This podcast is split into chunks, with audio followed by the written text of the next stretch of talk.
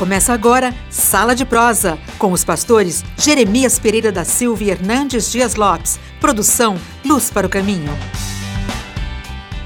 Josué 1,9, mestre. Conhecido, né? Ó. Conhecido. Não te mandei eu? Ser forte e corajoso. Não temas nem te espantes, porque o Senhor teu Deus é contigo por onde quer que andares. Como é que é, mestre? Quantos anos será que tem essa fera aqui, o Josué, quando ouviu isso, hein? Pelo menos ele deve ter uns 60, porque 40 é caminhou no deserto. Ele devia ser um cara de uns 20, pelo menos, né, quando saiu. Menino. Um sexagenário. quando você leu esse texto aí, sabe o que me veio à mente? Quando Deus diz coragem, não temas. Deus não desperdiça palavras, né? É. Então o camarada adianta aquele imenso desafio, eu devia estar com moral lá embaixo. Não é demais para mim, é muita areia para meu caminhão, eu não vou dar conta. E tem hora que cada um de nós se sente assim, às vezes não. Acha que não vai dar conta não mesmo? Vai dar conta mesmo. Não, é porque o olhar mudou, né, mestre? É. Porque quando você olha para cá, não dá conta de jeito nenhum. É. E aí Deus precisa dar uma injeção de ânimo no cara e falou: eu, eu tô contigo. Olha, esses dias, mestre, eu peguei para ler Deuteronômio. Eu sempre enrolo com esse Deuteronômio. aí agora eu, eu tentei criar um verbo. Deuteromanize-se. Como é que é, mestre? Como é que vira esse verbo? Deuto, deuteronomizar. É. O cara precisa ter um banho de Deuteronômio. Pegar Deuteronômio e ler assim de ponta a ponta. Só umas duas vezes por semana, ele vai pegar no tranco, Zé. É isso aí. Porque o senhor disse: olha, eu vou, você vai ver cidades com muralhas até o céu. Mas vamos para cima. A coragem, mestre, fala aí. Você já teve assim na capa? É difícil achar que você teve lá embaixo, mestre. Eita, meu Deus, mas como, hein? Como tive. Já teve, mestre? com igreja, com. Não, é, há momentos na vida em que, se você olhar para você e olhar para a circunstância, você fica abatido. Até porque, pastor Jeremias, o desafio do ministério é maior do que a nossa capacidade. As limitações nossas são maiores do que se exige que se realize alguma coisa grande. Então, ou a gente olha para Deus, encontra nele, na promessa dele, na palavra dele, no poder dele, ânimo, ou a gente fica desanimado. Então, então gente boa, você precisa reabiblar sua reabiblar cuca. sua mente, sua cabeça. Sua mente, sua cabeça. Parece que tem alguma coisa assim também, Messi. Porque o Paulo disse assim: é, dispõe-te. Uhum. O Senhor diz para nós: dispõe-te. E Paulo diz assim: eu trabalhei mais do que essa turma toda. Uhum. Teve um dia que eu acho que ele estava zoado, os caras estavam enchendo muito a paciência dele. então, quem entende a graça é mais animado? Com certeza que é. Porque essa é outra questão. Vamos dizer, eu sou fraco, mas eu me disponho. É a história do Davi lá com, com, com Golias. O cara tá todo mundo fugindo, correndo, falou, mas quem é esse cara aí? É, é, comigo o negócio. E o cara é grande. O cara é grande. então, essa disposição de dar o primeiro passo, conta comigo, vamos para frente, se Deus está comigo, nós vamos. A ideia lá do Josué Caleb, se o Senhor se agradar de nós, nós podemos. Eu acho que o líder é esse, o líder é o primeiro passo. E bota o pé na água primeiro. Ô pai, ô esposo, ô dona, ô pastorzão, ô presbítero, ô diácono, ô gente boa, joga a toalha não. E se você jogou a toalha, busca ela lá. Pega a toalha de novo, né? Pega ela de novo, tira o suor.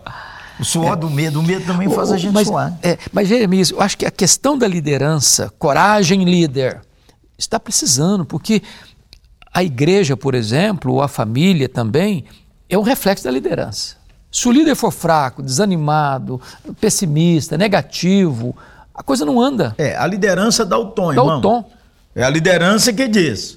Nós vamos, nós baixamos. Às vezes, varão, eu já tive num culto que o, o reverendo começou assim: os dias estão muito difíceis, irmão.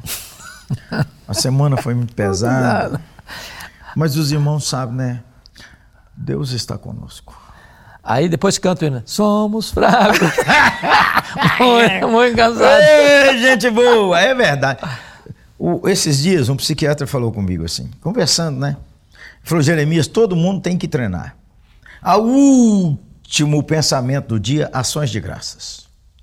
O cara tá deitado lá, ao invés dele ficar pensando nas lutas que vai ter amanhã, o que não deu certo hoje, o último pensamento do dia é ações de graças.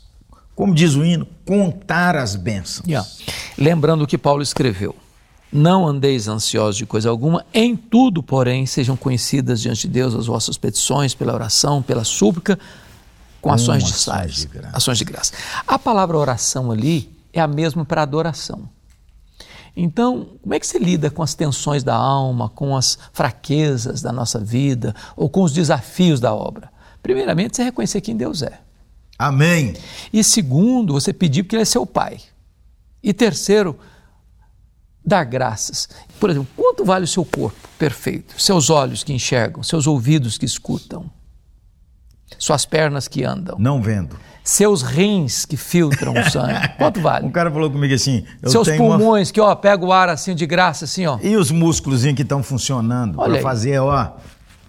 Você já pensou? Que às vezes a pessoa reclama, reclama, reclama e não para para agradecer. Quanta coisa Deus tem nos dado. Quanta coisa. Varão, Aí, se ele ampliar, a Terra está girando, a Via Láctea está girando, está tudo funcionando. A máquina está funcionando. Para nós dois estarmos aqui batendo um papo. É isso aí. Milhões e milhões e milhões de pessoas te ajudam todo dia, inclusive alguns que são inimigos da fé. Sabe por quê? Porque Deus é maior. Isso aí. Coragem. Coragem.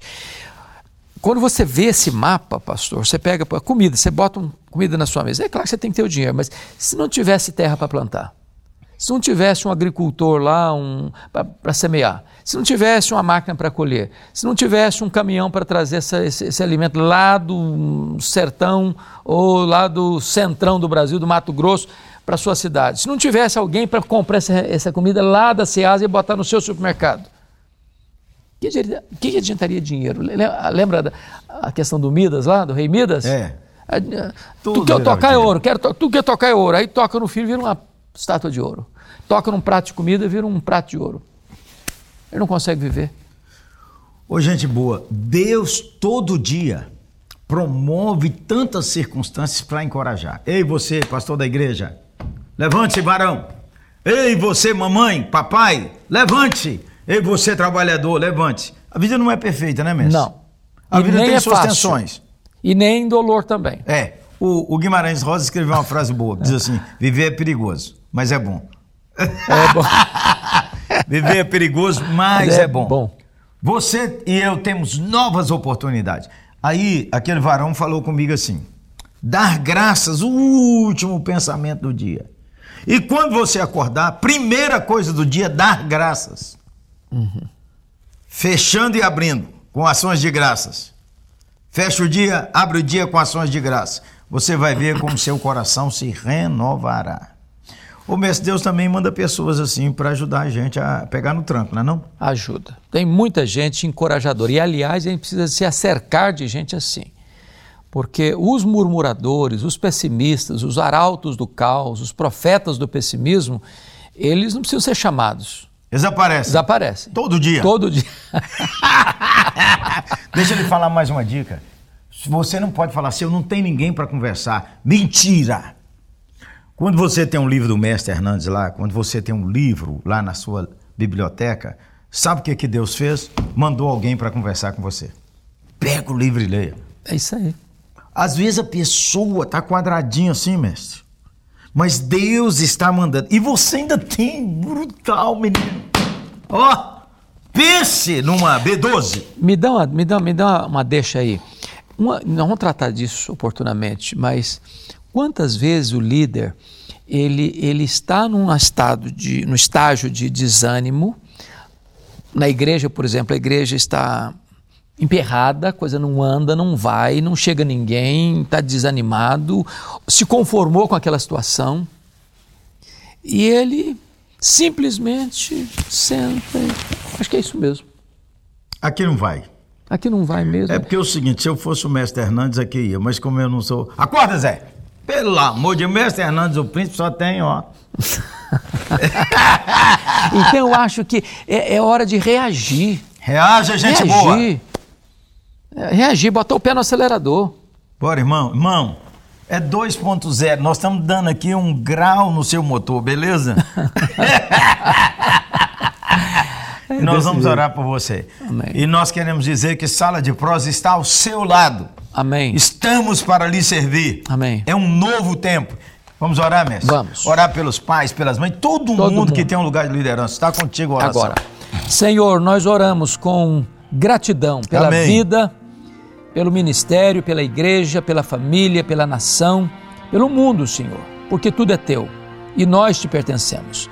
Agora oramos pelos líderes, os pais, as mães, ó Deus, os empresários, os governantes, os pastores, os líderes da igreja, ó Deus, reaviva o coração de cada um em nome de Jesus. Dê ânimo novo, dê coragem, dê entusiasmo, dê motivação, dê novos sonhos, dê novos planos em nome de Jesus. Refaz o coração, a mente, alarga, Senhor, as fronteiras do ministério. Nós oramos em nome de Jesus. Amém. Amém. E amém.